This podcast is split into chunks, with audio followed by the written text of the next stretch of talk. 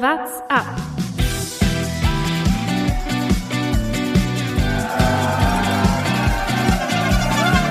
Alle rüber, jetzt alle! Alle rüber! Der Radsport-Podcast. Eine Woche nach der Tour de France und die Radsportwelt hat sich beruhigt, so wie man das nach der Tour de France kennt. Es ist nicht viel los, man muss sich erstmal akklimatisieren. Und dann auf einmal kommt die Weltmeisterschaft und der Giro und äh, tausend Klassiker. Alles auf einmal, aber wir gehen alles der Reihe nach durch. Heute bei WhatsApp analysieren die WM, schauen voraus auf den Giro d'Italia und das mache ich natürlich wie immer mit meinen beiden Kollegen Thomas Gerlich Servus. und Jonas Bayer. Grüß euch. Endlich mal wieder zu dritt. Zeit wird's. Das erste Mal seit jener legendären Nacht im, nachts im Campingbus äh, mal wieder zu dritt nach den ganzen Tourfolgen. Freut mich. Das klingt äh, nicht nach einer Podcast-Aufnahme, wenn du Ja. von der legendären Nacht im Campingbus sprichst. Ja, das lassen wir jetzt auch einfach so dahingestellt. Die Weltmeisterschaft war. Und es gab leider keine U23-Rennen und keine Juniorenrennen, die wurden abgesagt in Imola. Das ist natürlich der Corona-Pandemie geschuldet und auch verständlich. Trotzdem schade für uns natürlich, denn so eine Weltmeisterschaft ist natürlich auch immer gerade für uns Radsportanalysten ein guter Punkt, um zu schauen, wer wird die nächsten Jahre vielleicht erfolgreicher, auf wen muss man achten. Darauf mussten wir dieses Jahr verzichten. Trotzdem gab es vier schöne Rennen. Zweimal Zeitfahren, Frauen und Herren und dann natürlich die äh, äh, ganz normalen Straßenrennen. War, glaube ich, eine WM mit den Vorzeichen ähm, und dieser kurzfristigen Planung und so, die dann letztendlich trotzdem äh, sehr schön anzuschauen war. Auch bildtechnisch gerade. ja, aber wir haben doch jetzt einen U23-Weltmeister, oder? Mark Hirschi, Achso, inoffiziell quasi. das ist Jetzt die richtig. Frage, ob das, ob das jetzt zählen würde. Aber wenn man also als U23, als potenzieller U23-Fahrer Dritter bei der äh, Elite-WM wird, dann zählt das, würde ich sagen, auch. Na gut, der wäre ja eh bei Elite mitgefahren, aber wir hätten Stimmt noch einen auch. zusätzlichen U23-Weltmeister. Tom Pitcock wäre sicherlich nicht bei der Elite mitgefahren. Der hat sich den Titel noch geholt, glaube ich. Der hat auch bei Ineos unterschrieben, ist ein ganz ordentliches Rennen gefahren, hat natürlich aber nicht so weit vorne eingreifen können wie der verrückte Mark Hirschi, der genauso noch in Form ist wie Wout van Aert, der dann am Ende Zweiter wird. Ja, die WM war irgendwie, ich hatte äh, so ganz anders als letztes, äh, letztes Jahr, als man irgendwie mit vielen Favoriten gerechnet hat. Und letztes Jahr ist ja einer nach, einen Favorit nach dem anderen irgendwie raus und ausgestiegen. Und das war dann irgendwie so eher am Ende drei Fahrer, die man jetzt nicht unbedingt vorne äh, erwartet hätte. Und dieses Jahr war es ja eigentlich das totale, also das klingt jetzt so langweilig, wenn man das so sagt, aber das total erwartbare Rennen, beziehungsweise der erwartbare Ausgang, oder? Es war die Frage, macht's Wout oder Alaphilippe? Alaphilippe hat's gemacht, Wout wird Zweiter und alle Namen, die da vorne drin waren, waren eigentlich die, die ständig im Vorhinein auch als Favoriten genannt wurden. Also so wirklich in der ganzen Top Ten eigentlich keine, keine Überraschung dabei. Oder seht ihr es anders? Nee, liegt natürlich auch einfach äh, an dem Zeitpunkt ähm, jetzt dieses, dieses Rennens. Da sind einfach alle gerade entweder noch in Form von der Tour oder äh, schon in Form für den Giro. Ähm, das liegt einfach da jetzt mittendrin in diesen zwei Rundfahrten. Das war halt die letzten Jahre natürlich immer anders. Am Ende der Saison muss man immer gucken, wer ist da gerade zu dem Zeitpunkt irgendwie in Form, bei wem passt das in den Trainingsplan. Und das ist natürlich dieses Jahr mit dieser verkürzten Saison ähm, haben da irgendwie alle jetzt gerade eine, eine ziemlich ähnliche Form und dann machen es halt einfach die stärksten Fahrer unter sich aus. Und so war es dann auch. Das sind einfach die Besten der Welt aktuell, glaube ich. Aber ich würde sagen, gehen wir es gehen es chronologisch durch, bevor wir jetzt hin und her äh, springen. Wir, vier Rennen gab's. Ähm, der Giro steht bevor. Ich würde sagen, den Giro stellen wir jetzt mal noch hinten an, wo wir da eine kleine Vorschau noch drauf machen wollen. Und wir können ja heute, das kann man, das finde ich ganz interessant, auch diese Zahl heute zum Einstieg. Wir nehmen am Montag auf, 28.09. Ruhetag ist der letzte Tag für die nächsten 48 Tage in Folge, wo mindestens ein World Tour Rennen ist. Wir haben jetzt 48 Tage, die auf uns zukommen. Jeden Tag ist mindestens ein Rennen. An neun davon sind zwei und es gibt sogar zwei Tage, das sind drei World Tour Rennen. Also ich glaube, der Gesprächsstoff wird uns die nächsten Wochen zumindest nicht ausgehen. Habt ihr euch auch Urlaub genommen für die nächsten vier Wochen? Jetzt ist gerade der, der Toururlaub rum und jetzt es, es ist also es ist kompletter Wahnsinn, was dieses Jahr abgeht. Das ist wirklich, man kann kaum Luft holen irgendwie. Äh, die WM jetzt gerade so spektakulär und jetzt geht eigentlich schon wieder der Giro los. Halten wir den täglichen Rhythmus aufrecht, Männer? Ja, mal schauen. Ich würde sagen, wir machen wöchentlich weiter, oder? Das äh, wird, äh, dann werden dann eher wieder die langen Folgen. Aber gehen wir es durch. Es war kurz durchschnaufen nach der Tour und dann ging es direkt rein ins Frauenzeitfahren mit, wer hätte es anders erwartet, einer holländischen, holländischen Siegerin. Ja, man hätte es schon anders erwartet, glaube ich, weil die Chloe Dygert auf jeden Fall mal zu den Favoriten genannt werden konnte und die ist leider sehr, sehr schwer gestürzt. Die geht jetzt, glaube ich, besser schon, aber äh, mehr als ärgerlich, dass sie da nicht mehr mit eingreifen konnte und dann am Ende, wenn sie dann ausfällt, dann ist es natürlich ein holländischer Sieg wahrscheinlich. Ah, das war, stimmt, das, tatsächlich, ich hätte das fast schon wieder vergessen, weil jetzt irgendwie so viel passiert ist. Chloe Dygert war ja auf Goldkurs und dann, boah, dieser krasse Sturz. Ich weiß nicht, ob, ob ihr oder ob die Hörer das Foto gesehen haben von ihrem Knie. Sie ist ja in der Kurve, wo sie noch in Zeitfahrposition rumgefahren ist, ist sie irgendwie so ins, ins Wackeln gekommen, konnte die Linie dann gar nicht mehr halten, wurde super nach außen gedrängt in der Kurve und fliegt dann so über die, über die Leitplanke drüber. Eigentlich sah es gar nicht so so böse aus, aber sie hat sich das Knie komplett an der Leitplanke irgendwie so aufgeschnitten und äh, sie hat danach auf Twitter, glaube ich, ein Foto gepostet von ihrem Knie und das sah absolut nicht schön aus. Also das richtig. Schaut euch nicht an. Schaut nee, euch bitte also nicht an. Also ich habe es zufällig leider gesehen. Ich wollte es nicht angucken, weil Thomas, du hattest mich gewarnt, dass man. Ich habe eine Vorwarnung gesagt. Ja. Ich habe es nicht gepostet, sondern wer es anschauen will, aber Vorwarnung ist es nicht schön anzuschauen. Und ich bin dann äh, in meinem Twitter-Feed zufällig einfach nur drüber gescrollt. Ich habe extra dann gedacht, okay, das schaue ich mir jetzt lieber nicht an. Es war früher Morgen, ich hatte noch nicht gefrühstückt. Ähm, ja, mir war danach nicht mehr ganz so wohl. Also glücklicherweise scheint es ihr besser zu gehen, aber äh, zumindest das Aussehen des Knies äh, war, war, nicht, war nicht gut. Ja, sie war super, super unterwegs und dann kommt sie heraus, ich weiß nicht, ob es der sportliche Leiter war oder einer aus ihrem Team, der gesagt hat, es gab keinen Defekt am Rad, weil man kannte am Anfang sah es fast so ein bisschen aus, als ob es irgendwie ein Defekt am Vorderrad wäre so ganz klar ist es, glaube ich, immer noch nicht, oder zumindest noch nicht äh, nach öffentlich, öffentlich kommuniziert worden, woran der Sturz lag. Sie schüttelt es auf einmal so ein bisschen durch. Also sie fährt diese Kurve in sehr hoher Geschwindigkeit noch in Aero-Position. Das war sicherlich ein Teil, warum sie dann diese Kurve gar nicht mehr halten konnte. Ähm, und ich weiß nicht, ob da eine, eine Welle oder ein kleines Loch im Boden war, weil sie auf einmal so eine, so eine Vibration am Rahmen hat und sie es dann, ja, das Rad einfach nicht mehr unter Kontrolle hat. Enorm bitter, äh, sah sehr goldverdächtig aus. Also sie hatte bis zum Zwischenzeit, bis zur Zwischenzeitnahme die schnellste Zeit und dann nach ihrem Sturz ähm, natürlich nie mehr weitergefahren und so wird am Ende Van der Breggen eine Zeitfahr-Weltmeisterin, eine der vielen Titel, die sie sich dieses Jahr holt. Sah auf jeden Fall ein bisschen merkwürdig aus, wie sie in die Kurve gefahren ist. Ein Arm war irgendwie so durchgestreckt. Ich bin jetzt kein Profiradfahrer, ihr seid da viel mehr auf dem Rad, aber das sah für mich erstmal nicht so aus, wie man in eine Kurve fährt. Ich würde auch nochmal ähm, hinzufügen, dass man hier auf jeden Fall mal dem Veranstalter erstmal keinen Vorwurf machen sollte, glaube ich. Äh, wir haben in letzter Zeit viel darüber diskutiert, äh, wie Veranstalter Strecken sicher mach, sicherer machen können.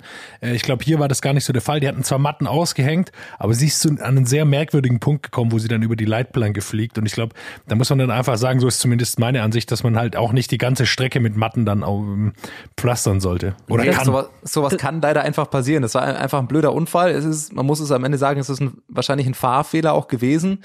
Ähm, bitter war es halt wirklich, dass sie da, wo sie über diese Leitplanke drüber schrubbt dann, das war ja wirklich so zwei Meter neben diesen Matten. Also die, die ganze Kurve ist so mit diesen Auffangmatten quasi abgesichert und sie ist dann so am Ende der Kurve irgendwie rausgeschlittert, dass es knapp neben der Matten war. Wenn sie früher da an die Bande fliegt, dann wird der Sturz wahrscheinlich noch aufgefangen. Ich sehe es genauso wie ihr. Ähm, absolut, da haben wir was für die Sicherheit getan. Also daran lag es sicher nicht. Das Einzige, was ich mich an der speziellen Stelle schon frage, am Kurveneingang fangen die Matten schon an. Äh, da stehen schon extrem viele. Da denke ich mir, wenn ich da schon so viele Matten an der Kurve habe, am Kurvenanfang braucht man sie meistens definitiv nicht. Also dann äh, versuche ich doch lieber die Matten noch ein bisschen weiter hinten raus zu platzieren. Da hätte man sicherlich fünf, sechs Matten vorne wegnehmen können und lieber hinten noch dran. Äh, also, wie gesagt, kein großer äh, Vorwurf an die Veranstalter. Ähm, das, glaube ich, ist einfach ein, ein Rennunfall, den du nicht, den, den du nicht verhindern kannst. Sowas wird bei Radrennen einfach passieren. Da muss man, kann man sich jetzt nicht irgendwie anders rausreden oder Vorwürfe machen. Das ist einfach ein Fehler gewesen, ein Fahrfehler. Äh, blöd am Ende, aber die gute Nachricht ist ja, sie hat ja sich direkt danach aus dem Krankenhaus auch gemeldet und direkt schon wieder hier, ich komme zurück und so weiter. Also ähm, man kann ja hoffen, dass es ihr, ähm, ihr hoffentlich bald wieder besser gehen wird und dass sie jetzt keine bleibenden Schäden haben wird und auf jeden Fall wieder zurück aufs Rad kommen wird. Interessant noch zur Siegerin, Anna van der Breggen. Die hat auf jeden Fall ein richtig starkes Zeitfahren gezeigt, das ist klar, hat aber währenddessen gar keine Zwischenzeiten äh, gewusst. Das hat sie ihrem Teamwagen während dem Rennen ein paar Mal wieder gesagt, nee, nee, Leute, lasst mich in Ruhe, ich versuche ja einfach nur so schnell zu fahren, wie ich kann. Sagt mir überhaupt keine Zwischenzeit äh, und hat da ihr Ding einfach durchgezogen. Also es ist äh, immer wieder erstaunlich, finde ich, bei die, in dieser technisierten Radsportwelt, dass äh, die Fahrer dann doch manchmal lieber ähm, ihr Hirn oder äh, zumindest die, die Zahlen und Zeiten ausschalten wollen, um einfach da nur im Tunnel zu fahren. Ja, aber ich glaube, das, das kann ganz schön was mit dir im Kopf machen, wenn du zu viel an die Zeiten der anderen denkst. Also Zeitfahren ist, glaube ich, so wichtig, dass du einfach von Anfang bis Ende 100% auf dich selber fokussiert bist, immer bei dir bist. Und wenn du da zu viel an andere Sachen nachdenkst, wir haben es alle gesehen, 20. Etappe der Tour de France, Primo Roglic, ich hatte das Gefühl, dass der mit den, dass dem die, die Zwischenzeiten und dass er, als er irgendwann gemerkt hat, fuck, er verliert hier gerade die Tour, dass dem das wahrscheinlich gar nicht gut getan hat und man dann eher aus der Ruhe und aus der Konzentration kommt. Und das ist wahrscheinlich dann eine Typfrage, aber ich, also ganz ehrlich, ich würde bei einem Zeitfahren auch lieber so machen, dass ich sage, okay, ich weiß meine, meine Trittfrequenz, ich schaue, dass ich nur auf mich fahre, meine Wattbereiche wahrscheinlich noch und dann fährt man ganz alleine für sich und am Ende sieht man, was dabei rauskommt. Also ich glaube, dass sich da Zwischenzeiten oder Rückstände oder Vorsprünge eher noch aus der Konzentration bringen. Da ist aber eine, äh, die wird dir da widersprechen und das ist die zweite, Marlene Reuser. Die hat Silber geholt aus der Schweiz und die, der wurde nicht gesagt, dass sie ums Podium mitfährt. Und die war nicht so weit entfernt von der Goldmedaille und die hat sich danach auch äh, darüber beklagt. Da gab es einige Unstimmigkeiten, äh, dass sie eben gar nicht informiert wurde, wie gut sie unterwegs ist. Und äh, ich glaube, wenn man dann so knapp hinter der Goldmedaille liegt, dann äh, will man, glaube ich, schon mal informiert werden, um vielleicht nochmal Motivation rauszubekommen und noch drei, vier Körner irgendwo, irgendwo finden zu können, will ich noch sagen. Ähm, Zudem noch die Deutschen, Lisa Brenner auf Platz 4, glaube ich, ein Riesenergebnis wieder mal. Die vierten Wahnsinnsjahr, ist ja nicht mal bei einem World Tour Team, sondern bei einem äh, Team der zweiten Liga unter Vertrag. Wir hatten sie ja hier auch schon im Podcast, kann man gerne noch mal anhören, war ein super Gespräch mit ihr, hat sie einiges erzählen können. Und äh, auf Platz 4 noch Mieke, Krö äh, auf Platz 8 noch Mieke Kröger, also auch aus deutscher Sicht irgendwie ein erfreuliches Ergebnis, glaube ich. Insgesamt die WM, ja. Also wenn wir gleich auch nochmal auf das, auf das äh, normale Straßenrennen zu sprechen kommen, bei den Frauen aus deutscher Sicht absolut, absolut zufriedenstellend. Und ja, das, was du gerade noch angesprochen hast mit den Zahlen, ja, das ist krass, das hatte ich jetzt tatsächlich auch gar nicht auf dem Schirm, aber ich, das ist halt, glaube ich, echt dann die, die Typfrage, wie du, was dir lieber ist, wie du, wie du vom Kopf bist. Und wenn du jetzt dann, gut, Anna van der Brecken wird wahrscheinlich gewusst haben, dass sie ums Podium mitfährt, ähm, da wird es wahrscheinlich nicht ganz überraschend gewesen sein, aber ja gut, jeder braucht dann wahrscheinlich andere Sachen. Beim Männerrennen war es dann, ging es auch wieder manche Leute, die nicht so ganz so wussten, was sie da eigentlich fahren oder irgendwelche Zeiten, um mal auf G zu sprechen zu kommen. Garen Thomas, der das Ding einfach ohne Radcomputer gefahren ist und fahren musste. Bei dem war es nämlich nicht geplant.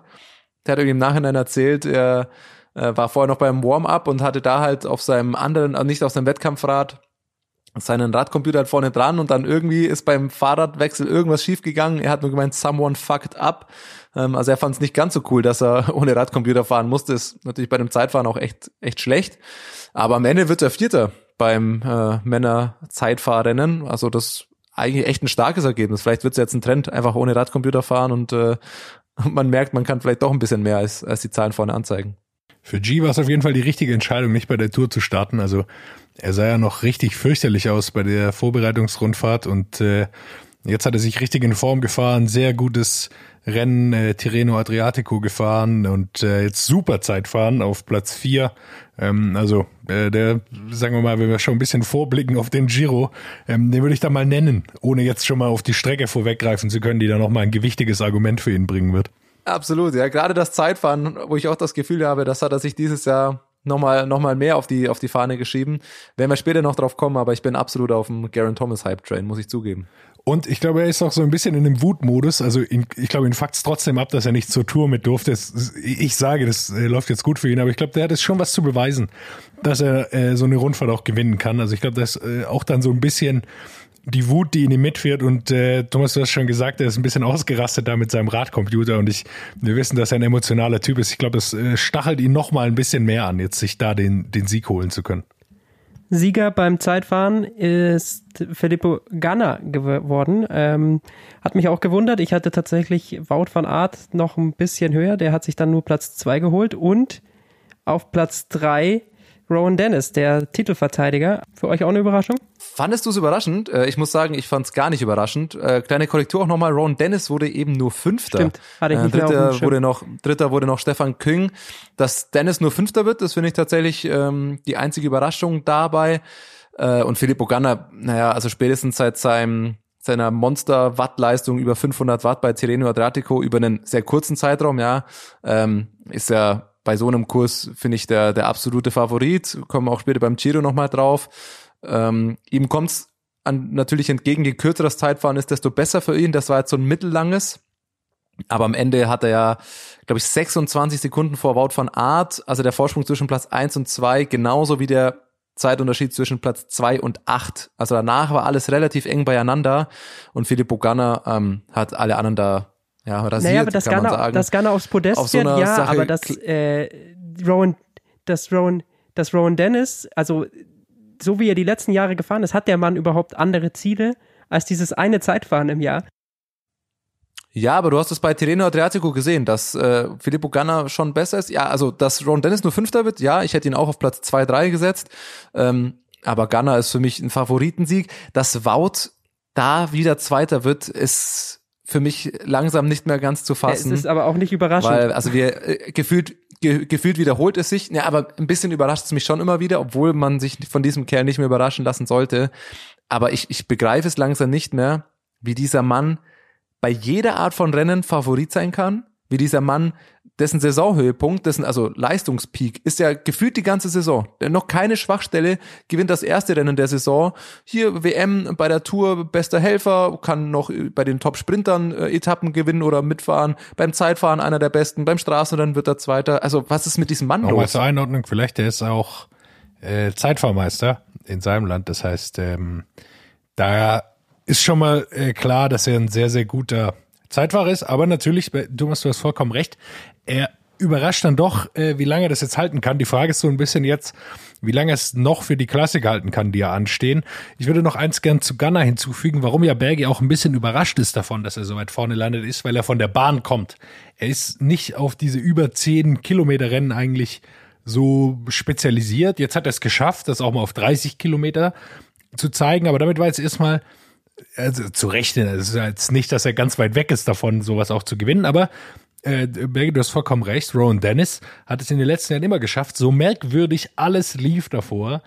Zur WM war er da und dieses Jahr war er nicht da. Jetzt ist er Fünfter geworden, ist jetzt auch kein schlechtes Ergebnis, aber er konnte einfach nicht den Sieg holen und er ist auch nicht mit um den Sieg gefahren. Und Gunnar, der ist natürlich, der hat die Zwischenzeit ja schon pulverisiert gehabt und ist danach noch super gefahren. Ist auch Italiener, glaube ich, auch Heimvorteil in diesem Fall tatsächlich. Der wird, ich, ich vermute, er wird schon ein, zwei Mal über den Kurs gefahren sein. Das hat er sich schon mal angesehen. Äh, Gehe ich mal schwer davon aus, dass, es, äh, dass er das öfter machen konnte als die Jungs, die von der Tour de France kamen. Und während der Tour wurde er erst veröffentlicht, wo, wo dann dieses Zeitfahren stattfindet. Ja, ich glaube, für ihn ist es jetzt natürlich auch eine, eine hervorragende Situation, kurz vorm Giro. Giro-Prolog, Zeitfahren, als Italiener dann nochmal eine Heim-WM, also für ihn ist das natürlich genau jetzt der Saisonhöhepunkt, kann ich mir gut vorstellen. Äh, Das sagt jetzt, äh, er holt sich einen Zeitfahr-WM-Titel zu Hause, kann beim Giro ins Führungstrikot am ersten Tag fahren, wo er wahrscheinlich auch wieder Top-Favorit sein wird.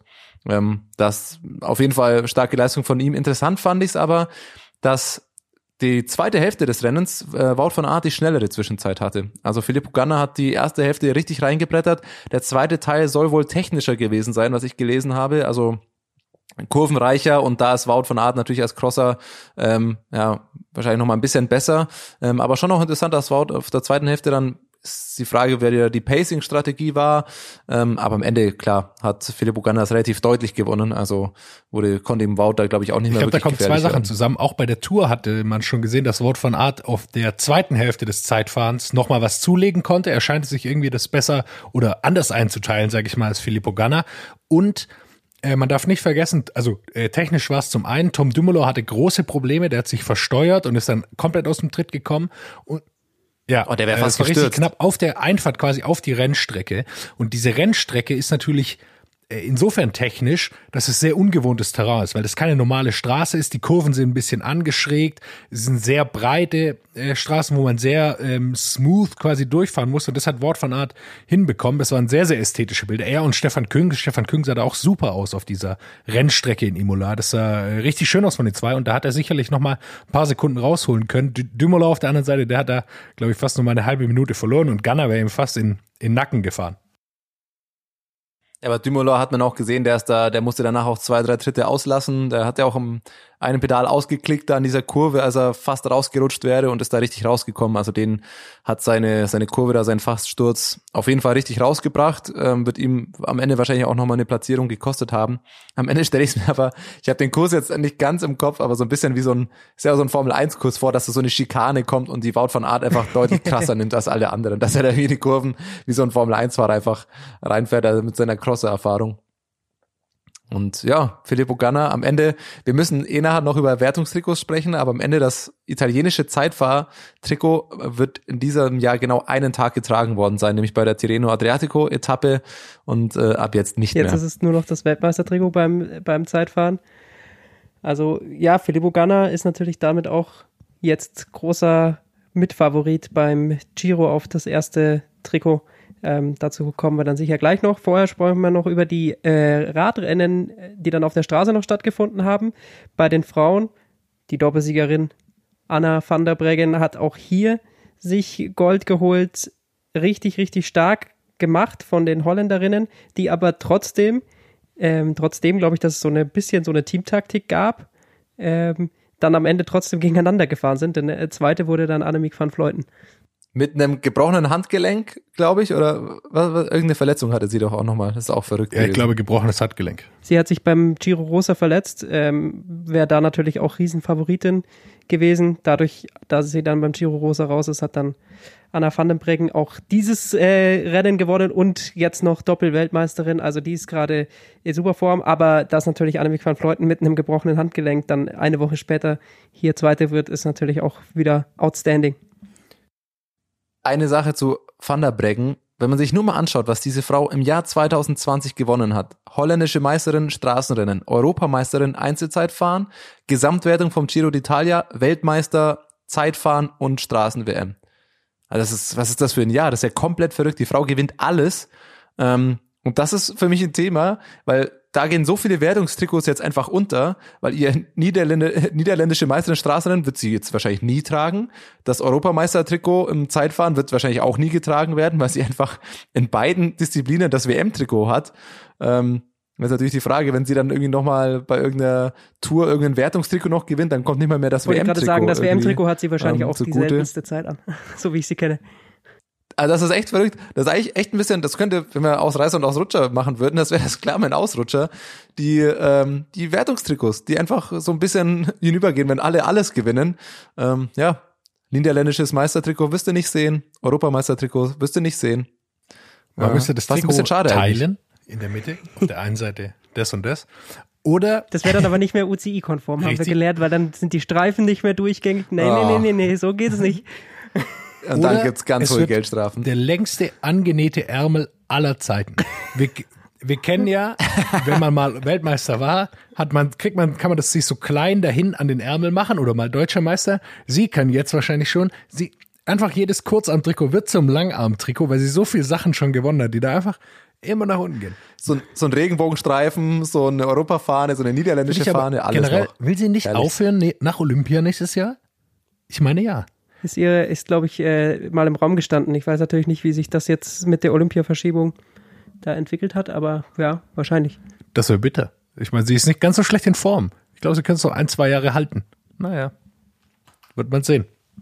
Ja, die Frau ist auf jeden Fall absoluter Wahnsinn. Ähm, hat da, ja, glaube ich, ähnlich was ist beim, beim Männerrennen dann auch an diesem letzten Anstieg dann eben so die Attacke gesetzt und sich dann zum, letztlich zum Solo-Sieg gefahren. Hat er, glaube ich, auch über eine Minute Marianne Vorsprung. Voss ist da eben angefahren für die beiden. Dann, also ich weiß nicht, ob das ein Anfahren war, aber es sah ein bisschen schon so aus, als hätte Marianne Voss da alle anderen so ein bisschen distanzieren wollen.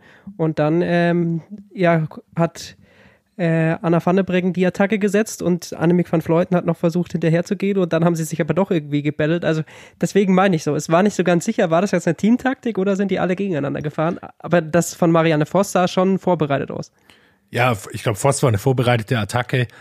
Dann hinten raus muss man einfach sagen, also es ist dann immer klar, ähm, die fahren beide für, für die Niederlande, aber die wollen beide Weltmeisterin werden. Also ja. es ist jetzt nicht, dass die da sagen, ja, ja, dann fährt die mal ganz entspannt vorne, freue ich mich.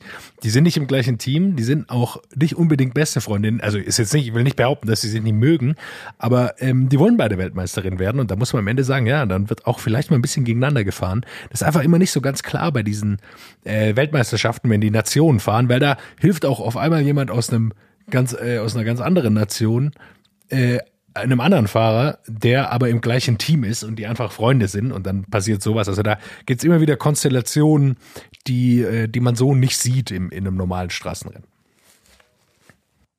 Das war ja auch beim Männerrennen Thema, dass er spekuliert wurde, hey, kann Roglic nicht Van Art irgendwie noch helfen, weil der ihm bei der Tour so viel geholfen hat. Kommen wir gleich noch drauf. Was ich noch gerne ähm, ansprechen würde, ist dann der Sprint um Platz zwei, weil wir da mal wieder was gesehen haben, ja, was total untergeht, wenn eben nichts passiert, weil es da meiner Meinung nach einen unfairen Einsatz von äh, Elisa Longo Borghini gegeben hat. Also sie gegen ähm, Van Fleuten, Sprint um Platz zwei und Elisa Longo Borghini verlässt eben im Sprint ihre Linie, fährt ein bisschen rüber, fährt auch den Ellenbogen ein bisschen aus. Am Ende muss man sagen, zuerstens Gott sei Dank nichts passiert und Van Fleuten wird, gewinnt trotzdem den Sprint, also wird Zweite. Deswegen hat das wahrscheinlich gar kein Aufsehen, ähm, hat das gar nicht für Aufsehen erregt. Ich finde aber, wenn Elisa Longo Borghini den Sprint gewonnen hätte, hättest du da eingreifen müssen. Habt ihr das gesehen? Ja, der Ellenbogen war schon draußen bei ihr. Sehe aber trotzdem, dass da noch genug Platz an der Bande war. Ja, aber sie, sie verlässt die Linie. Also muss ja deine Sprintlinie und du siehst, hast es genau in dieser Schattenkante von einem Gitter gesehen. Sie fährt die ganze Zeit auf der Linie und fährt dann nochmal rechts quasi rein, um, um die, die Lücke quasi zuzumachen. Das ist richtig. Es war an der Grenze. Äh, wenn was passiert wäre, würden wir mehr drüber diskutieren. Trotzdem sehe ich, es war noch äh, genügend Platz, dass dann nicht immer gerade ausgesprintet wird, wenn du ähm, mit Puls 190 und wenig Sauerstoff im Hirn hast. Es ist auch nachvollziehbar, muss natürlich bei einem Massensprint und so weiter, ähm, die Linie muss gehalten werden, das ist klar. Bei so einem Zweiersprint nach so einem langen Rennen ist es manchmal auch nochmal ein bisschen was anderes, kann es vorkommen, aber klar, es war an der Grenze, da, da gebe ich dir auf jeden Fall recht. Und wenn wir noch beim Frauenrennen sind, aus deutscher Sicht, muss man natürlich Platz 5 ansprechen. Liane Lippert, richtig, richtig stark, ähm, was die dieses Jahr fährt und krönt sich da mit diesem fünften Platz, geht dann manchmal vielleicht ein bisschen unter, aber das ist äh, ein Riesenergebnis. Ja, Platz 5 und 9. Also Lisa Brennauer am Ende ähm, wohl sehr, sehr wichtige Hilfe für Liane Lippert gewesen. Brennauer wird noch Neunte am Ende.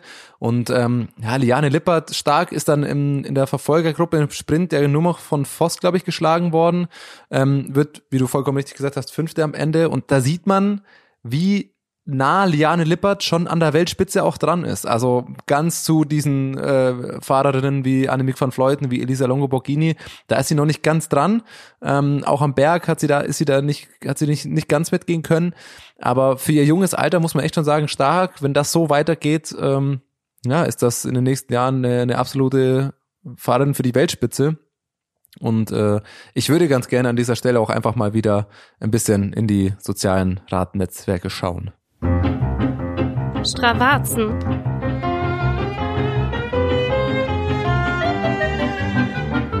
Ja, und das äh, entscheidende Segment bei beiden WM-Rennen war, ähm, wir sind ja diese Runden gefahren und es gab ja immer wieder diesen Anstieg, ähm, der zwar kurz war, aber sehr steil, also es ist ein Kilometer, 1,1 Kilometer Steigung, eben 11 Prozent im Schnitt.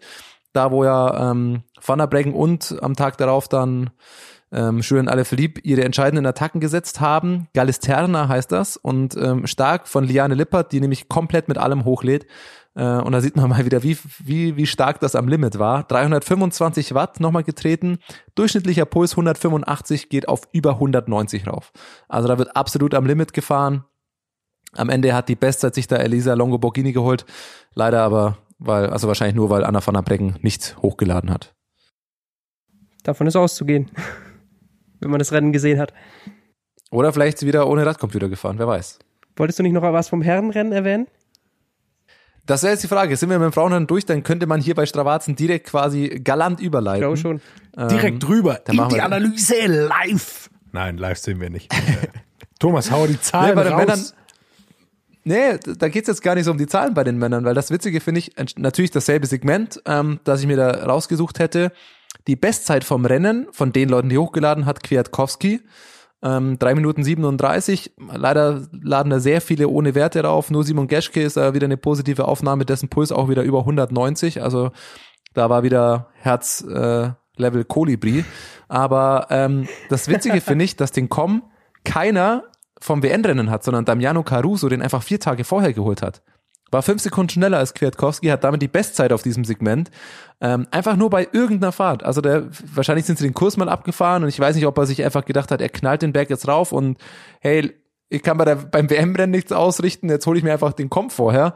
Ähm, auf jeden Fall ist er stärker gefahren als äh, alle, als Wout van Aert, als äh, Richie Port, Greg von Avermaet, Kwiatkowski, wie sie alle heißen, äh, mit drei Minuten 33 sich da also den Com geholt. Vielleicht auch nochmal einen kleinen Preis. wert. wahrscheinlich halt das Strava, letzte- Strava WM Das Titel. letzte Anschwitzen, werden sie nochmal so kleine Intervalle vielleicht gemacht haben. Das ist mehr als Anschwitzen. Aber ja, das ist schon ziemlich all out, glaube ich. Also wenn du da schneller fährst als, als Wout von Art und so weiter an dem Berg, dann Ja gut, aber die hatten Ähm, ist 200 ein Kilometer Segment. vorne davor. hast du auch recht, absolut. Also das äh, ist ja was anderes, als wenn du dann hier bei so einer kurzen Ausfahrt über eine Stunde halt äh, unter der Woche nochmal einen kleinen Test machst, um dich da nochmal äh, ja, in Form zu bringen fürs Wochenende. Gefällt Ich mir finde es auch lustig, dass du den Zehnten der Tour de France äh, betitelst als der hat hier eh keine Chance am Berg.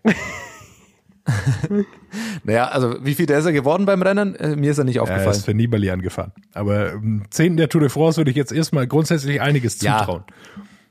Definitiv, aber das war ja schon mehr das, das Klassikerprofil dann. Ja, du hast vollkommen recht. Aber ähm, ihr wisst, worum es mir geht. Ja, also die Ja. Länge ist einfach genau das Argument. Äh, die, die ersten hätten da alle äh, einfach äh, am Tag danach wahrscheinlich, wenn sie einfach an den Berg gefahren wären, da nochmal deutlich schneller rauffahren können. Einfach, weil wenn keine so wirkliche Vorbelastung ist. Und ich glaube, es ist auch wichtig, dass sie das mal üben. Äh, wie, wie kann man schnell so einen Berg eigentlich hochfahren? Wie anstrengend ist es dann? Wo muss ich äh, äh, aufpassen, dass ich nicht da schon komplett am Limit bin, sondern vielleicht noch ein Prozent über hab und so. Ich glaube, äh, so erklärt sich das dann. Wie sehr das wehtun kann, hat man bei aller Ja. verliebt gesehen. Der war sehr schnell und sein Gesicht sah auch sehr schmerzverzerrt aus, muss ich sagen. Von allen, ja.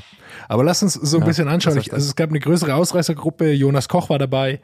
Der hat äh, attackiert und ähm, wurde dann aber eingeholt. Äh, was abzusehen war, Bel die Belgier haben sehr viel Arbeit geleistet.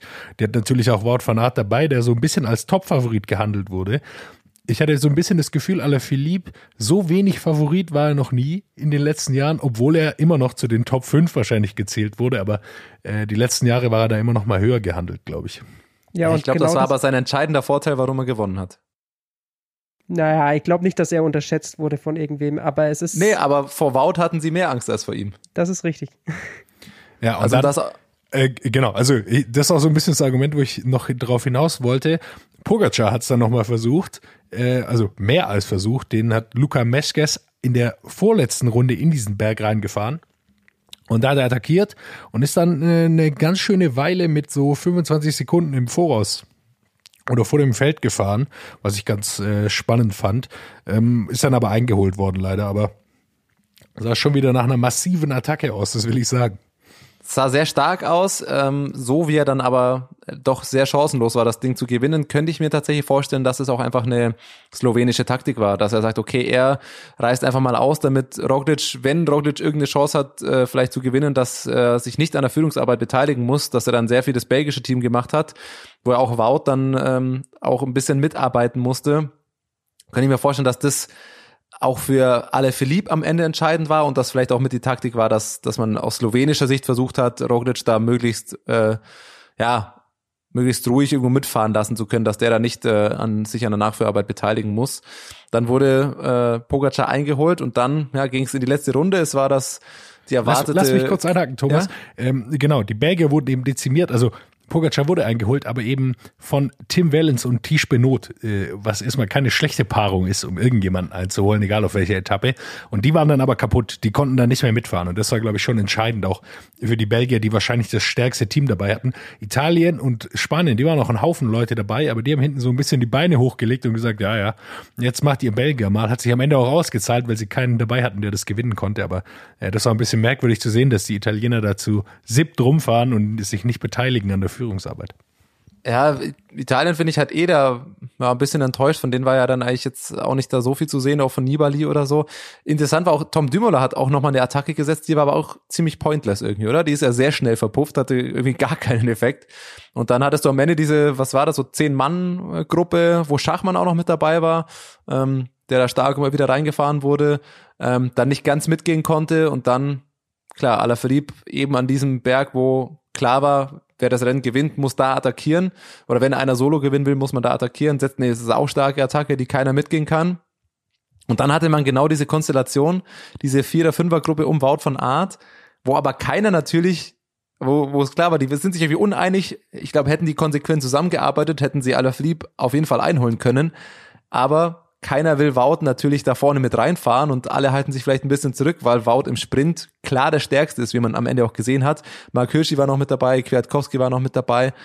Ähm, und so konnte Alaphilippe dann seine 13, 14 Sekunden konsequent halten, ähm, gewinnt das Ding und am Ende siehst du im Sprint, wie viel besser Wout van Aert als all diese anderen sind. ist diesen Sprint komplett von vorne gefahren. Als er reintritt, geht sofort ein drei, vier, fünf Meter Loch auf und das wird kein Zentimeter mehr zugefahren. Mark Hirschi direkt hinter ihm, versucht alles, kommt nicht annähernd dran.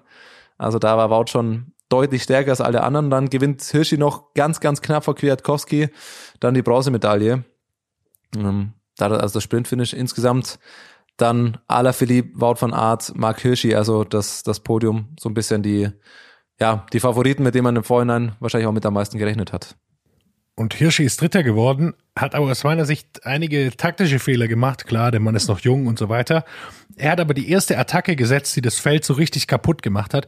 Er ist aber nicht weggekommen. Er hat nicht diesen Punch gehabt wie alle Philipp, der nochmal richtig attackiert hat und sofort diese 10, 15 Meter, die an so einem Berg schon richtig viel sind, zwischen sich und den Rest gelegt, wo dann keiner mitgehen konnte. Hirschi ist brutal schnell angefahren, äh, aber eben nur schnell gefahren und nicht so ein Punch gesetzt, dass er wegkommt. Und dann sind alle immer hinter ihm, konnten hinter ihm bleiben. Also alle haben gelitten. Hirschi hat gelitten, Alaphilippe hat genauso gelitten, aber er hat eben nicht diese Lücke reißen können, die er wenn wir uns an die Tour de France erinnern, wo er zu alle Philipp vorgefahren ist, da hatte er noch diesen Punch, konnte ein bisschen wegfahren und äh, das hat ihm da so ein bisschen gefehlt. Ähm, wird er sicherlich auch noch irgendwann lernen und dann, du hast natürlich vollkommen recht, niemand will mit Wout van Art äh, irgendwo ankommen, äh, vollkommen verständlich. Ich glaube, selbst die Sprinter haben inzwischen keine große Lust mehr, äh, mit ihm irgendwo anzukommen. Ja, das Krasse ist ähm, halt auch, ich finde, ist unfassbar, wie krass Alaphilippe an so einem steilen Berg mal reintreten kann. Und also für mich ist das unverwechselbar so krass, wie der Attacken an einem steilen Berg setzen kann, das sucht wirklich seinesgleichen weltweit, oder? Also so diese, diesen krassen Punch, wie man, wie er immer genannt wird, den hat alle verliebt, finde ich, äh, wie kein anderer. Er ist jetzt nochmal stärker geworden, scheint es mir. Also er sah wieder nochmal besser aus. Bei der Tour de France hat er öfters den Punch versucht rauszubringen, aber da konnten noch einige mitgehen. Dieses Mal nicht es scheint mir, als würde er jetzt Richtung Klassikersaison noch mal ein bisschen zulegen und da bin ich sehr gespannt, was er da leisten kann. Wird sehr, sehr spannend. Äh, ich habe es nochmal rausgesucht, äh, beziehungsweise auf Twitter gesehen. Wort von Art hat jetzt eine Medaille im Zeitfahren und auf der Straße. Das gab es das letzte Mal 1995, hat es jemand geschafft. Also das ist äh, gibt's nicht häufig. Und er ähm, war nicht mal zufrieden damit, ne? Nein, also er hat irgendwie so, er sagt, er geht undone Job oder so, hat er, glaube ich, geschrieben. Also unverrichteter Dinge zieht er da ab.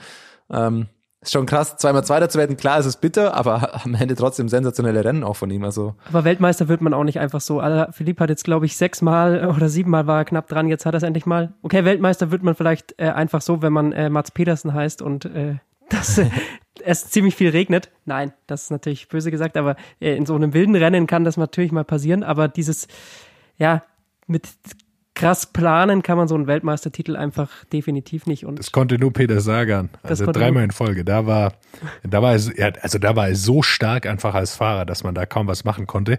Was jetzt dazu kommt, was ich euch noch fragen wollte zum Abschluss quasi dieses WM-Segments. Hat es euch besser gefallen zu dem Zeitpunkt äh, nach der Tour de France direkt zwischen so zwei Rundfahrten? Die Leute sind noch ein bisschen in Form oder kommen gerade richtig in Form, weil das Problem der WM nach der Huelta ist ja immer so ein bisschen, dass da manche Leute schon gar nicht mehr teilnehmen wollen, weil es halt so spät ist und sie nochmal einen neuen Formpeak machen könnten. Ja, mir hat so deutlich besser gefallen. Also dieses nach der Vuelta ist dann irgendwie schon immer so, ja, klingt so ein bisschen aus. Ich habe hab irgendwie das Gefühl, dieses Jahr ist man bei dem WM-Rennen jetzt viel mehr so im Radsport drin gewesen. Die Leute, die von der Tour äh, kamen, hatte man einfach auf dem Schirm und hat dann das nächste Battle von ihnen gesehen. Hat schon Spaß gemacht, muss ich sagen. Ja, man hat halt direkt diesen Tour-Hype irgendwie mitgenommen. Ich muss sagen, im Nachhinein hat es mir jetzt auch gut gefallen. Ich hatte im Vorhinein ein bisschen befürchtet, dass die Tour mehr äh, Auswirkungen hat auf die Leistungen bei der WM, aber das war gar nicht so. Also ich hatte ein bisschen gedacht, okay, die Leute, die jetzt eine anstrengende Tour in den Knochen haben, werden wahrscheinlich weniger fit sein als manche andere Fahrer, die sich da jetzt komplett drauf ausruhen konnten. Aber die sind ja, aber haben gut, sich ja auch nicht Wout ausgeruht. hat gezeigt, Die haben sich ja auch nicht ausgeruht, die sind ja Tirreno Adriatico gefahren. Also ja gut, aber eine Tirreno Adriatico und Tour de France ist jetzt auch schon nochmal ein Unterschied. richtig, und, aber es äh, ist trotzdem neun, neun Tage Radrennen, die, die sie letzte Woche noch Klar, gefahren sind. Und ja, aber ich meine, Alaphilippe zum Beispiel ist bei der Tour auch anders gefahren als Wout. Wout hatte gefühlt keinen Ruhetag, der musste immer arbeiten und Alaphilippe hat sich auch mal ein paar Tage ins Gruppetto hinten reingehangen. Deswegen hätte ich gedacht irgendwie, dass man bei dem einen oder anderen die Tour noch mit mehr Auswirkungen sieht, aber ich lag ja total falsch. Also das war ja irgendwie gefühlt gar kein Aspekt bei der WM. Ja, es ist im Grunde der Zeitpunkt, äh, genau an dem Tag quasi, an dem jetzt äh, die WM stattgefunden hat, wäre eigentlich die Klassiker San Sebastian gewesen. Die ist ja immer auch eine Woche nach der Tour. Also das geht schon, äh, da wollen da nicht immer alle teilnehmen, aber für die, die es relevant ist, die äh, können sich da, glaube ich, schon nochmal aufraffen äh, und dann nochmal äh, ein, zwei Tage vorher aufs Rad steigen und dann nochmal, du hast einfach da noch eine gewisse Form, wenn du aus der Tour de France rauskommst. Jonas, eine Frage habe ich noch und dann können wir die WM abschließen. Du hast ja bei Eurosport geschaut.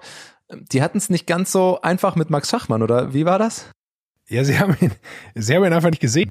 Da waren noch so 25, 26 Leute da und Max Schachmann war so in zehnter Position relativ in der Mitte und äh, und da war auch schon klar, Simon Geschke, der ein super Rennen gefahren ist, war schon raus. Es gab also noch einen deutschen Fahrer im weißen Trikot. Weiße Trikots gibt es jetzt auch nicht so viele. Äh, Und da haben sie gesagt, ja, wo jetzt Maximilian Schachmann ist, das weiß ich jetzt auch, wissen wir jetzt auch nicht so Und er war genau. mitten im Bild, ne? Genau, er war im, im Bildzentrum. Und ich fand zu ja, es gibt ja wirklich ein paar Nationaltrikots, die du mal verwechseln kannst. Also rot ist schon ein Element, das häufig vorkommt. Aber dieses weiße Trikot mit dieser schwarz-rot-goldenen Fahne, das ist schon eigentlich schon auffällig. Und wenn wir schon bei Trikots sind, plus Bohrerhelm. plus Borderhelm, ja, äh, wenn wir schon bei, bei Trikots sind, ich muss sagen, es gibt ja echt richtig geile Nationaltrikots. Das slowenische gehört nicht dazu. Sieht ein bisschen aus wie das äh, Trick und Liquigas früher. Äh, als Ich finde äh, auch, sieht, noch das sieht aus wie so ein Liquigas gefahren 90er ist. Jahre Handballtrikot oder so. Also so blau-grün, so ganz, ganz altbacken irgendwie so. Also, ja, hat mir gar nicht Ja, gefallen. es ist, äh, es ist äh, gewöhnungsbedürftig. Also das letzte Mal habe ich sowas wirklich tatsächlich bei Liquigas gesehen, als Sagan noch äh, damals für Liquigas äh, bei der Tour de France äh, gefahren ist. Da, da hatten die auch so ein komisches grünes Trikot. Ist ja jetzt nicht meine präferierte Farbe auf dem Rad. Da noch reinzuwerfen, das dänische Trikot ist irrend. Äh, Sieht aus wie Jakob- Österreich. Jakob Fulsang ist da gefahren und ich dachte die ganze Zeit, welcher Österreicher ist denn jetzt noch da vorne? Du hast gesagt Gregor Mühlberger oder was? Ich weiß es nicht, aber nee, es war Jakob Fulsang. Äh, die haben aber vergessen, das Kreuz vollständig zu machen. So waren es einfach nur zwei weiße Linien. Das sollten die sich mal sparen. Sehr gut. Ähm, da würde ich sagen, schließen wir die WM an der Stelle ab. Ähm, war eine echt geile Rennen, schön anzuschauen. Und bevor wir auf die Giro-Vorschau kommen, ich habe noch so, ich habe mir so ein paar Sachen immer aufgeschrieben, so ein paar Gedanken, so ein paar Kleinigkeiten. Oh, jetzt hier. Und- redaktioneller, äh, redaktioneller Aufwand, Thomas, oder wie? Ja, einfach nur meine Notizen, meine, meine Gedanken, die mir immer zwischendurch mal kommen. Wir müssen, du hast eine Sache gerade schon angesprochen, Transfers. Gregor Mühlberger hast du angesprochen, ähm, dass wir da kurz drüber sprechen. Es ist noch nicht so viele passiert, aber Mühlberger wechselt von Bora zu Movistar. Hat mich schon überrascht, ehrlich gesagt. Und Miguel Angel Lopez wird äh, Astana am Ende der Saison verlassen. Da ist, glaube ich, noch nicht klar, wo der hingeht. Ähm, also das so die zwei prominentesten Transfers. Plus Ineos. Dann der, genau, das wollte ich gerade sagen, plus dann die Ineos-Offensive. Unfassbar. Das macht schon gar keinen Spaß mehr. Also, wir können es ja mal kurz auf. Adam Yates war ja vorher schon klar, dass sie sich den holen werden. Jetzt kommt Richie Port, damit hat man irgendwie gerechnet, das war ja schon irgendwie so zu vernehmen. Dann noch Daniel Felipe Martinez, Sieger der Dauphiné, Tom Pitcock, Juniorenfahrer, der gefühlt alles irgendwie gewinnt. Und wen haben sie noch? Noch irgendwen haben sie geholt. Es ist, also noch ist schon geholt, wieder, auch noch ein richtig äh, starker, Ja. starker junger Mann. Also am Ende Platz drei und Platz neun der diesjährigen Tour und einen der vielversprechendsten äh, Nachwuchstalente oder jungen Fahrer auch noch aus Großbritannien. Also da ist schon wieder richtig, ich habe so ein bisschen das Gefühl, so ein bisschen so wie bei beim FC Bayern in der, im Fußball, wenn man ein Jahr lang nicht gewinnt, dann muss man mal wieder richtig einkaufen. Ja gut, die müssen jetzt aber auch einfach zusehen, dass sie mal wieder ein paar Bergfahrer finden. Also muss man wirklich sagen, äh, die letzte, also dieses Jahr und letztes Jahr sahen sie am Berg, also ihre Kapitäne sahen letztes Jahr natürlich noch sehr gut aus, sie haben ja auch gewonnen, aber ihre Helfer am Berg, die sahen letztes Jahr auch nicht so gut aus. Dieses Jahr hatten sie jetzt sagen wir mal Kwiatkowski noch und Carapaz, der aber auch jetzt sagen wir mal erstmal kein Helfer ist. Und da müssen sie jetzt schon zusehen und dafür ist erstmal Richie Porter, der jetzt die edle Helferrolle übernehmen soll. Was ein Helfer. Ja, ist nicht so schlecht, der dritte der Tour dafür zu verpflichten. Muss man auch mal sehen. Der wird sicherlich auch nicht nur Helfer sein, aber äh, die müssen schon zusehen, dass sie wieder Bergfahrer bekommen. Sivakov äh, ist dieses Jahr natürlich mit ein bisschen Pech ausgefallen, aber die versuchen sich jetzt natürlich wieder so ein Bergteam aufzustellen, was ihnen jetzt ein bisschen abhanden gekommen ist. Und natürlich nehmen die dafür auch Geld in die Hand. Äh, dafür sind die auch erstmal bekannt. Die haben ja auch den größten Etat. Und Daniel Felipe Martinez ist natürlich äh, höchst ärgerlich für Education First. So, so muss man es, glaube ich, auch drehen. Die haben den jetzt ausgebildet. Der scheint langsam in in eine Form oder in, in, in eine Qualität zu kommen, dass er auch mal vielleicht unter die Top 10 von so einer Grand Tour fahren kann, muss er dann auch erstmal beweisen. Ich halte mich jetzt ja bei Education First erstmal ein bisschen bewusst zurück, natürlich, weil ich hier diese hoch gehypt hatte, aber äh, das Talent ist ja auf jeden Fall da und er, er muss, wird es irgendwann beweisen oder auch nicht, aber sie haben ihn jetzt sich auf jeden Fall geholt und es äh, könnte ja auch funktionieren. Ich meine, mit Kolumbianern, mit jungen Kolumbianern, die ins Team kommen, haben wir jetzt erstmal keine schlechten Erfahrungen gemacht, Ineos. Ich muss Ja, auch hinzufügen, Vlasov äh, ist noch nicht bestätigt. Das sind alles noch äh, Gerüchte und wohl wenn er dann auch erst ab 2022. Also da dürfen wir noch nicht äh, zu voreilig sein. Und wieder ein bisschen britische Fahrer eingekauft, ne, mit Adam Yates und ähm, Tim Pitcock. Ähm, mal wieder geschaut, dass man auch mal wieder ein bisschen was äh, aus dem eigenen Land quasi dazu holt. Ist ja schon noch mal ein Aspekt mit den mit Froome und Garen Thomas, die man da hatte. Ist natürlich wäre wahrscheinlich wahrscheinlich schon die Wunschlösung auch fürs Team, wenn man gute britische Fahrer noch dabei hat. Also Pitcock muss man vielleicht nochmal speziell ansprechen. Das, äh, den kennen sicherlich noch nicht so viele, aber äh, wenn man so ein bisschen die Junioren-Radsportszene, U23 und so verfolgt, ähm, dann ist der Mann auf jeden Fall schon jetzt ein paar Mal aufgefallen. Also das ist das nächste Übertalent, das da kommt. Ja, es ist auf jeden Fall ein guter Crosser, ist britischer Meister, U23 Weltmeister, ähm, letztes Jahr geworden, 2018 U23 Europameister und so weiter, hat ähm, äh, dieses Jahr die Gesamt- und die Bergwertung und drei Etappen beim, beim Baby Giro ähm, gewonnen. Also der hat auch die U23 Paris-Roubaix letztes Jahr gewonnen. Also ist ein Fahrer, der absolut äh, vielversprechend ist, der absolut, ja, in den nächsten Jahren wird man sicherlich einige Siege von dem ähm, sehen werden. Ihr habt es aber, als ich das in die WhatsApp-Gruppe geschrieben habe, habt ihr natürlich gemeint, oh, buh, 21, viel zu alt, da waren andere schon Toursieger. Ja, er hat auch dieses Jahr, das muss man dazu sagen, nur noch keinen Profivertrag, weil er keinen haben wollte. Also es ist nicht so, dass er jetzt äh, dieses Jahr erst gut geworden ist, sondern der steht schon lange auf der Rechnung. Ich bin mir ziemlich sicher, dass auch Ineos den schon lange auf der Rechnung hat. Aber der wollte noch viel Crossrennen fahren. Thomas, du hast es gesagt, da hat er schon auch viel gewonnen und hat sich da wie so ein kleines eigenes Team nochmal aufgestellt. Also das war sein, seine eigene Entscheidung, erstmal noch keinen Profivertrag anzunehmen, was ja auch eine äh, ganz spezielle Aussage ist erstmal, weil er schon weiß, okay, ich bin eh gut genug. Da kann ich jetzt auch noch mal ein Jahr ein bisschen Cross fahren. Und äh, naja, bei dem Team, wo er herkam, ähm, war es die Verbindung zu Ineos auch nicht ganz so äh, unerwartbar. Kommt er von Team Wiggins, also das, äh, wo Andrew Wiggins ja auch, äh, Bradley Wiggins ähm, ja auch mit drin ist. Also das ist jetzt, da ist jetzt eine Verbindung zu Ineos auch nicht ganz unvorhersehbar gewesen. Das ist definitiv richtig, aber Ineos rüstet natürlich wieder auf. Ähm, ist zu erwarten mit dem Etat, dass man da jetzt, wenn Froome weggeht, ein bisschen mehr Geld wieder zur Verfügung hat und dann auch ordentlich wieder einkaufen kann. Das So, jetzt habe ich noch ist natürlich sorry. jetzt ein krasses Team wieder für die nächsten Jahre. Jetzt habe ich noch, bevor wir zum Giro kommen, drei komplett zusammenhangslose Kleinigkeiten. Ich würde sie trotzdem gerne ansprechen. Ist das okay? Du schüttelst, du, du verdrehst schon wieder die Augen. Ich weiß, Hey, ich, ich bin gespannt. Naja, hey, gute Nachricht zuerst. Remco Evenepoel sitzt wieder auf dem Rad. Das ist schön. Finde ich, kann man schon mal erwähnen. Ähm, der Mann äh, war auch bei den belgischen Meisterschaften als Zuschauer schon vor Ort, ähm, hat irgendwie auch viel während der WM auch immer wieder mal getwittert, glaube ich, oder auch auf Instagram so, ja, nächstes Jahr hier, nehmt euch in Acht, ich komme wieder so ungefähr und war, glaube ich, vor zwei Tagen jetzt zum ersten Mal wieder auf der Rolle. Also das, ja doch, sehr, nach relativ kurzer Zeit nach seinem Stimmensturz, ähm, wieder auf dem Rad. Das ist doch absolut positive Nachricht. Das finde ich schon erwähnenswert. Und dann ist mir noch ein Rennen, das war vor kurzem, ist mir untergekommen, das kann ich aufgrund seines Namens nicht ganz ernst nehmen. Ich kannte das nicht. Jonas, jetzt musst du mir das Radsportlexikon helfen. Das Rennen Paris-Camembert, kanntest du das? Ich habe schon mal davon gehört, aber das war von der Stadt in Frankreich.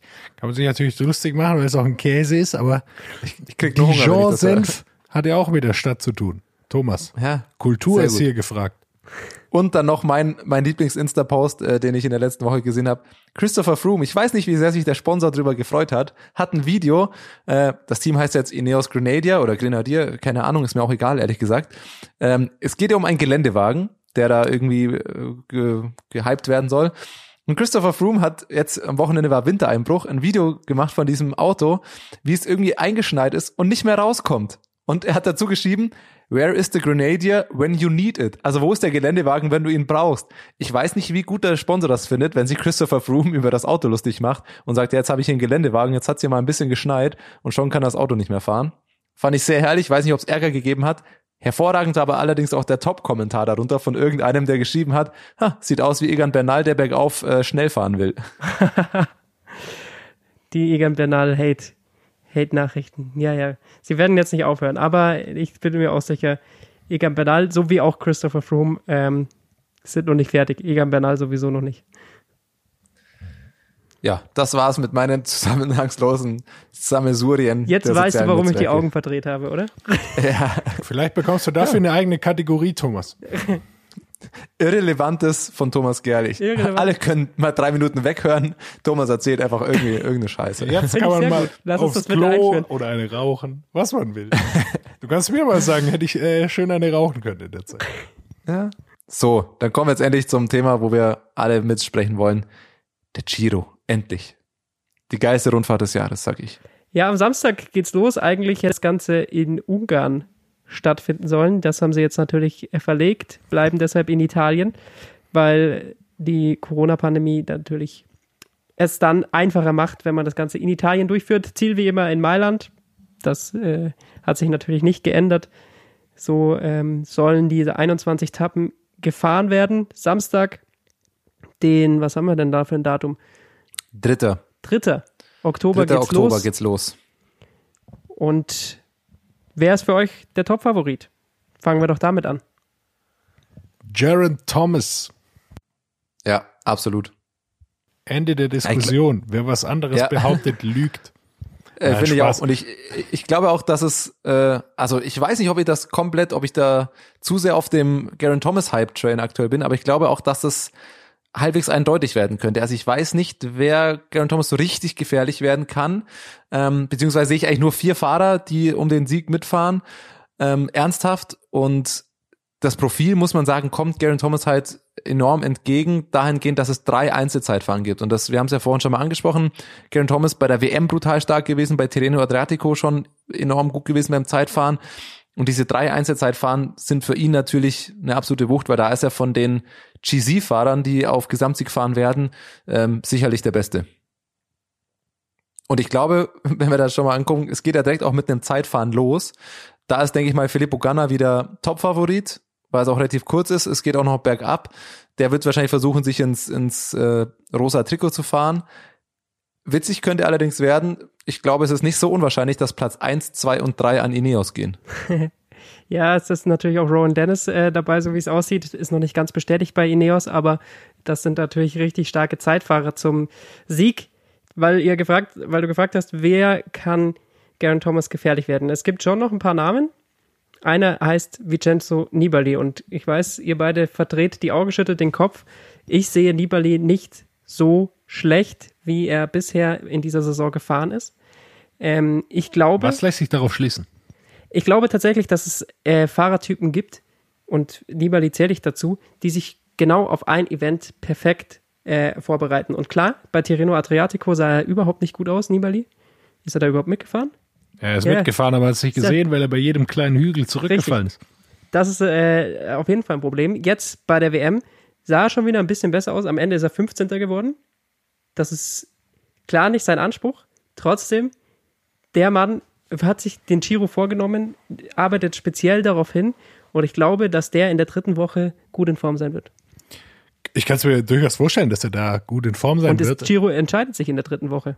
Also Ja. ich glaube, dass, äh, klar, Nibali zählt zum älteren Schlag, aber es gibt diesen älteren Schlag von, von Sportlern und Fahrern, die es einfach immer wieder schaffen, sich speziell auf Ziele zu fokussieren. Und selbst wenn man denkt äh, davor, okay, es wird nichts. Also ich glaube, äh, dass Nibali schon aufs Podest fahren kann. Ja, aufs Podest traue ich ihm auch auf jeden Fall zu. Es wird natürlich, er muss es noch mal zeigen, dass er es noch in sich hat. Bei Eintagesrennen schätze ich ihn aktuell immer fast stärker ein als bei so drei Wochen Rundfahrten. Wen ich auf jeden Fall ins Rennen werfen würde, ist Steven Kreuzweig noch, äh, der in einer Superform war, wo man jetzt auch nicht so ganz genau weiß. Er ist schwer gestürzt, wissen wir, konnte nicht zur Tour fahren, ist jetzt wieder dabei bei Jumbo Visma, klarer Kapitän dort. Muss man mal abwarten was er so leisten kann, wie, wie schwer ihn das beeinträchtigt hat, wie gut er jetzt wieder trainieren konnte, hat man auch wenig mitbekommen von ihm, muss man ehrlich sagen, natürlich. Gar nichts weil, natürlich. äh, weil die Tour de France natürlich auch alles äh, überschat äh, überschattet, sage ich, äh, also überstrahlt und äh, Jumbo Visma, der auch sehr erfolgreich war. Miguel Angel Lopez fährt mit, so wie ich das sehe. Aber ich glaube eher als Helfer für Jakob Fuglsang. Ja. Und da kommt der, der, glaube ich, auch noch ein absoluter Topfahrer, der Podiumskandidat sein wird. Fuglsang ist der auch, der aktuell, glaube ich, noch mit am besten in Form ist. Kruiswijk ist, finde ich, so eine Ungewissheit oder so eine, man weiß gar nicht, was man davon erwarten soll. Ähm, aber Kruiswijk ist jetzt nicht der beste Zeitfahrer meines Wissens, oder? Kann er schon. Aber, es ist Aber natürlich nicht ganz so glaube, stark wie in ist- Garen Thomas. Das Und da, Ist das, klar. das ist die Frage, wie viel Einfluss diese drei Zeitfahren haben werden.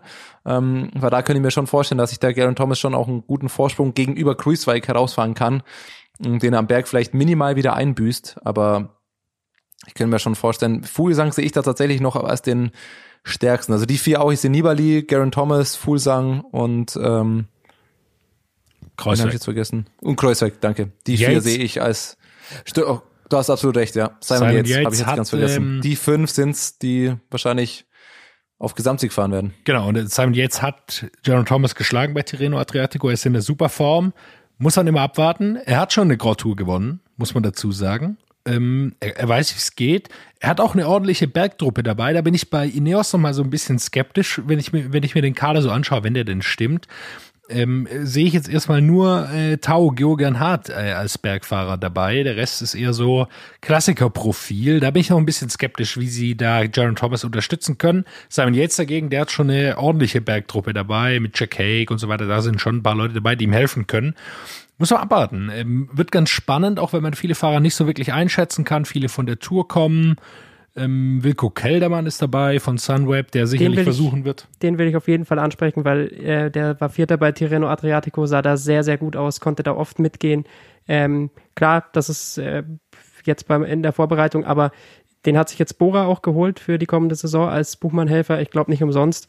Und ich glaube, dass äh, mit Wilko Keldermann auch äh, zu rechnen ist. Sunweb scheint mir gerade in, gerade was taktischen Bereichen angeht, äh, generell überlegen zu sein.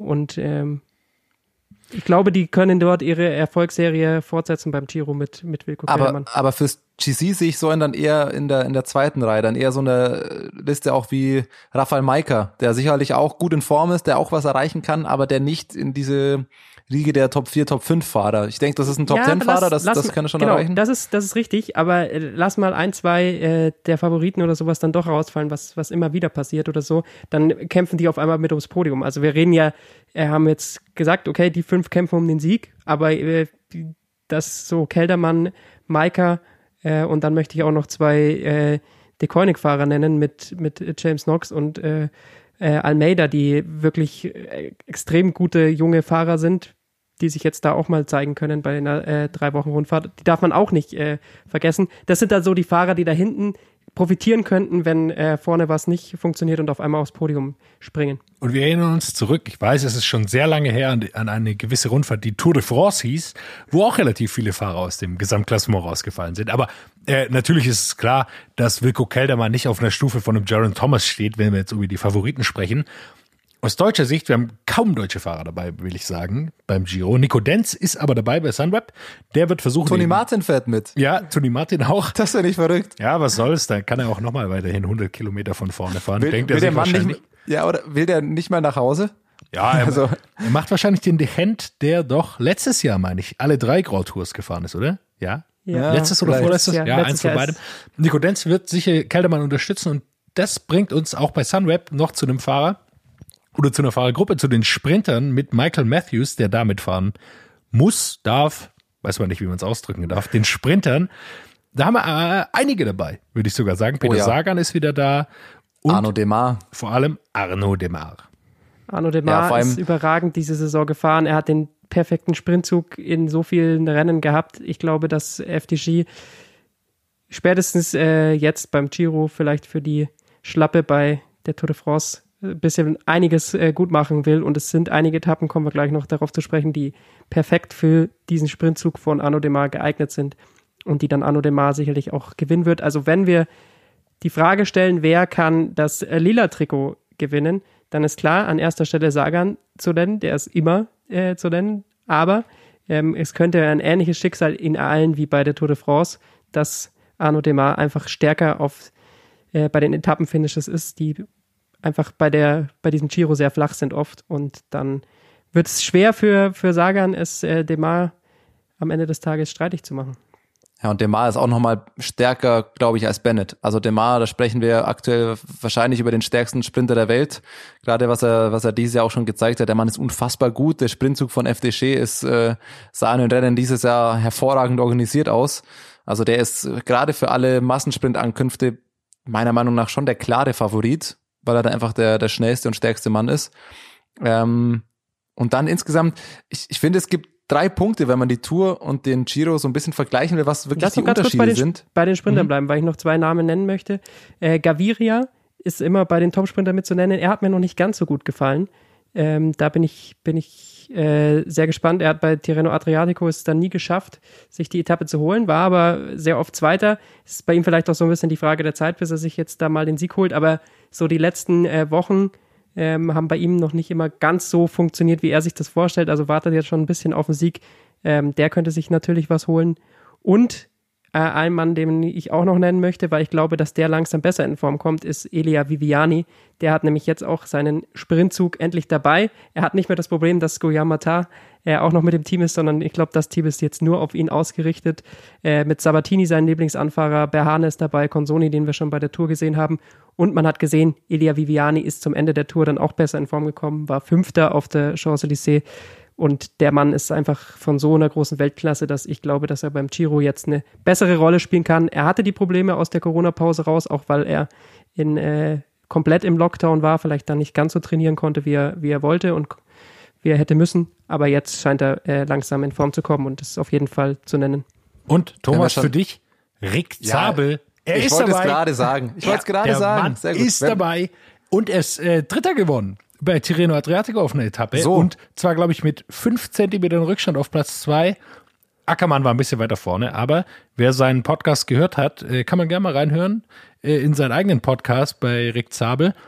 Der hat nochmal äh, erwähnt, dass ihm das gar nicht so klar war, wie weit vorne er eigentlich ist in dem Sprint. Und äh, ja, vielleicht, er muss sicher für Barbier anfahren, aber vielleicht hat er ein, zwei Mal die Chance, auf eigene Rechnung zu fahren. Und warum nicht? Mal ein Rick Zabel-Etappensieg. Ja, freuen. das wäre für mich auch so der, der Außenseiter-Tipp bei den, bei den Sprintern. Wir haben echt ein paar Weltklasse-Sprinter dabei. Rick Zabel ist da wahrscheinlich nochmal eine kleine Stufe drunter. Ähm, aber warum nicht? Ja, er hat es bei Tirreno, Tirreno Adriatico gezeigt, dass es an einem guten Tag mal echt auch, ähm, dass er da ganz vorne mit reinfahren kann.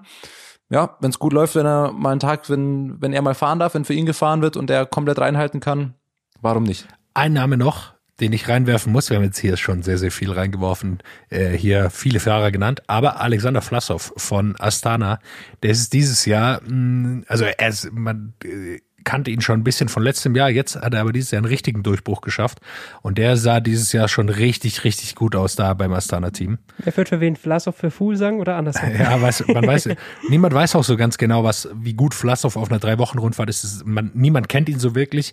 Er ist jetzt dabei. Er sah super gut aus dieses Jahr. Sowohl auf Klassikern als auch auf hohen Bergen.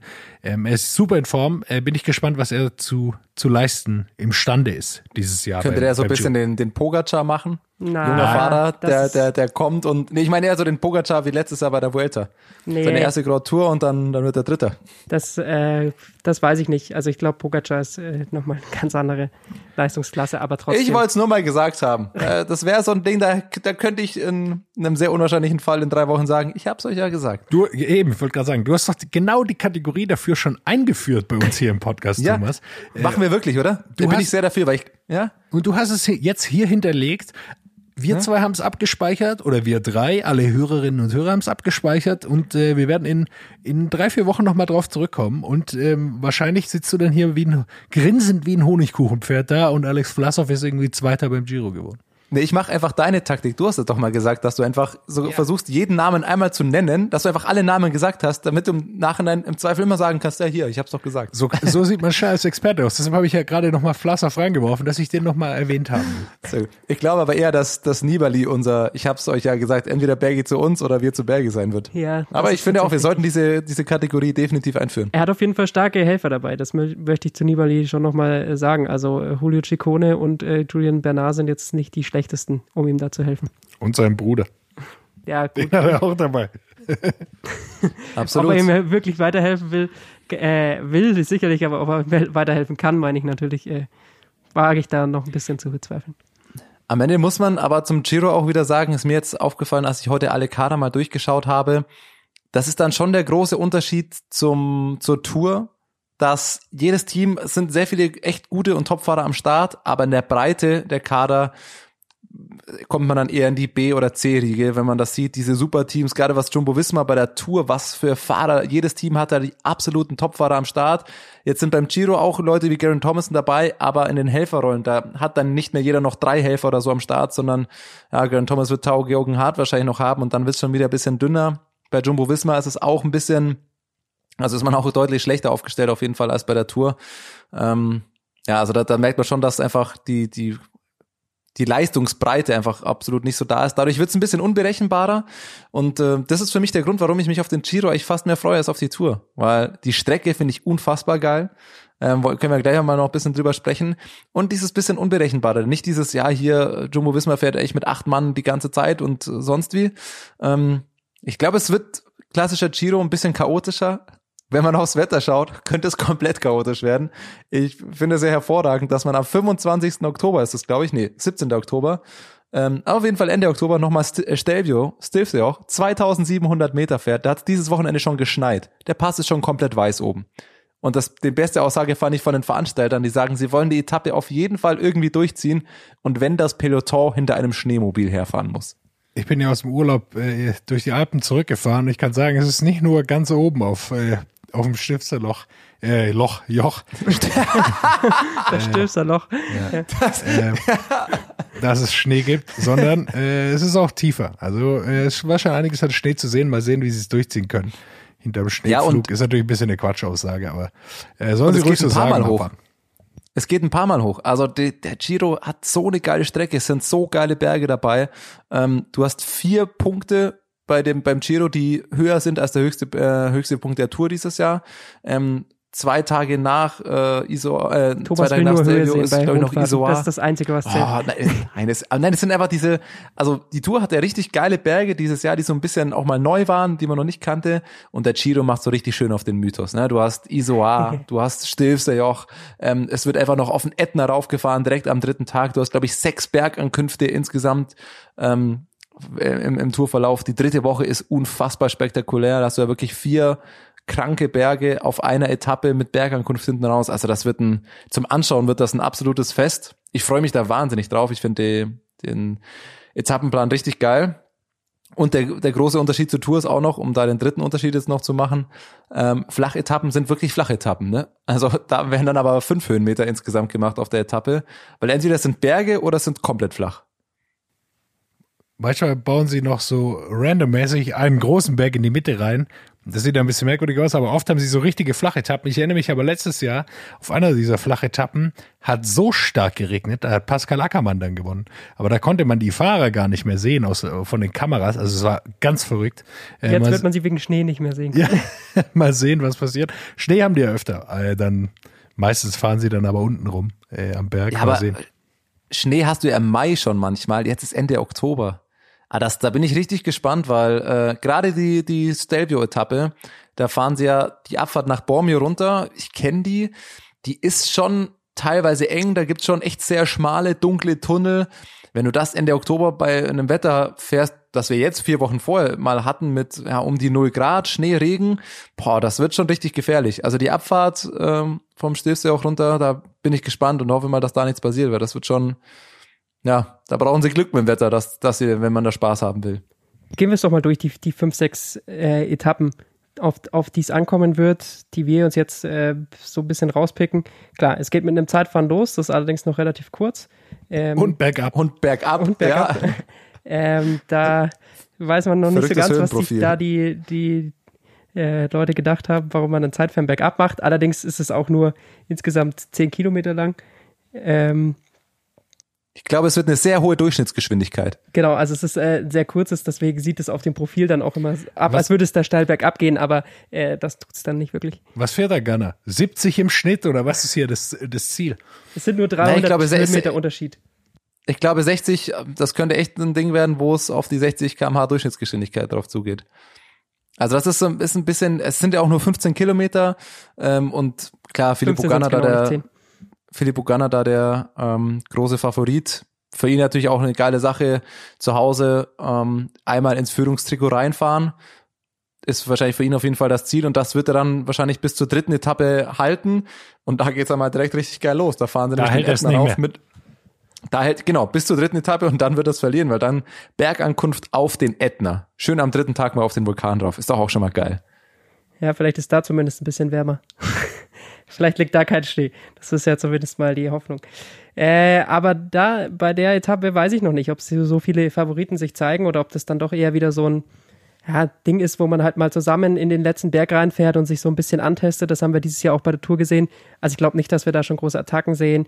Ähm, die meisten werden sich wahrscheinlich auf das zweite Wochen, äh, auf das dritte Wochenende. Weiß ich gar nicht. Ich, ich glaube, das ist so ein bisschen ähnlich wie die, was die vierte oder die sechste Etappe, wo Roglic dann gewinnt. Ja, ja, also genau, also klar, aber da ist halt da, keiner da weggegangen. Geht's dann um die Bonussekunden. Nee, ist keiner weggegangen, aber hinten raus wirst du nur noch die Topfahrer sehen und ähm, um den Sieg wird dann die Bonussekunden will man sich dann schon noch holen. Also das wird schon ein erstes kleines Kräftemessen der, der Topfahrer. Das ist so ein bisschen, ja, das erste große Highlight der, der ersten Woche, auf jeden Fall diese äh, Bergankunft.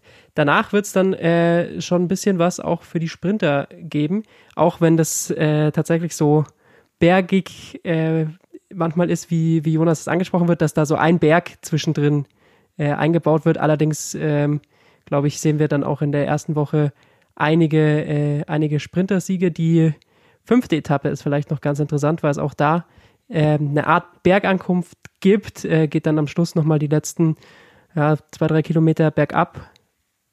Ähm, ne, sind sogar noch mehr, sind äh, noch zehn Kilometer zum, zum Schluss, wo, wo es runtergeht, aber nicht mehr ganz so steil. Also es ist auf jeden Fall äh, nochmal eine Bergwertung der ersten Kategorie.